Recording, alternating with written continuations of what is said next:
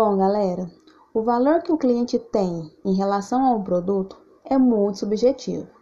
Por isso, é fundamental que o vendedor, que o expert, que o coprodutor atenda às expectativas do cliente. E como que ele vai fazer isso? Por meio da segmentação de mercado. Mas o que é isso, Daniela? O que é segmentação de mercado? Segmentação de mercado é um conceito fundamental no marketing digital e serve para agrupar clientes de forma que se possa obter semelhanças dentro de cada segmento e diferenças entre aqueles que são diferentes. É a natureza do serviço que sugere principalmente as variáveis que permitirão realizar a abordagem de segmentação.